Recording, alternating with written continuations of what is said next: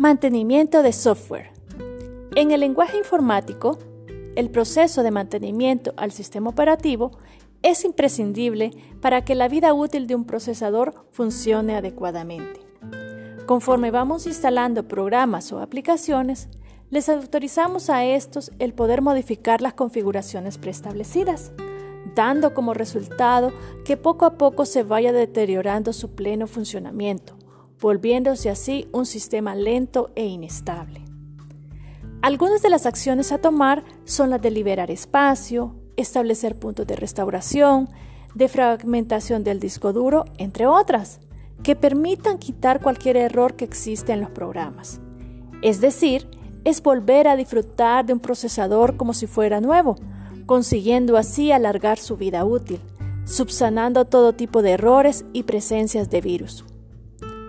Metafóricamente, comparamos el proceso del mantenimiento del sistema informático con lo que ocurre en nuestras vidas.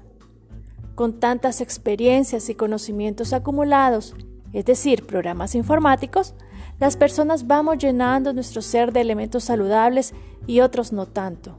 Estos últimos causan terribles consecuencias a nuestro software, como ser la ansiedad, la depresión, el estrés y otro tipo de enfermedades que intoxican nuestro organismo tanto física, emocional y espiritualmente.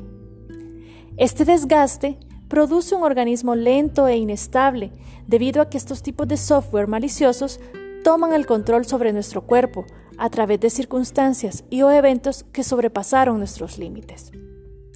Algunas de las formas para restablecer nuestro sistema operativo son las de utilizar mecanismos de inteligencia emocional, de superación, así como cambio de hábitos que nos permitan conectarnos con ese yo interior que implica una limpieza física, emocional y espiritual.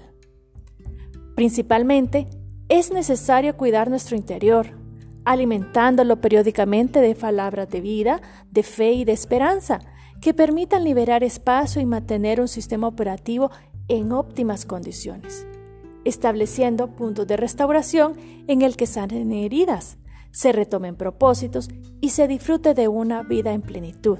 Lo encontrarás en 1 Corintios 13:13, Salmos 51:10, Proverbios 10:22 y San Juan 16:22.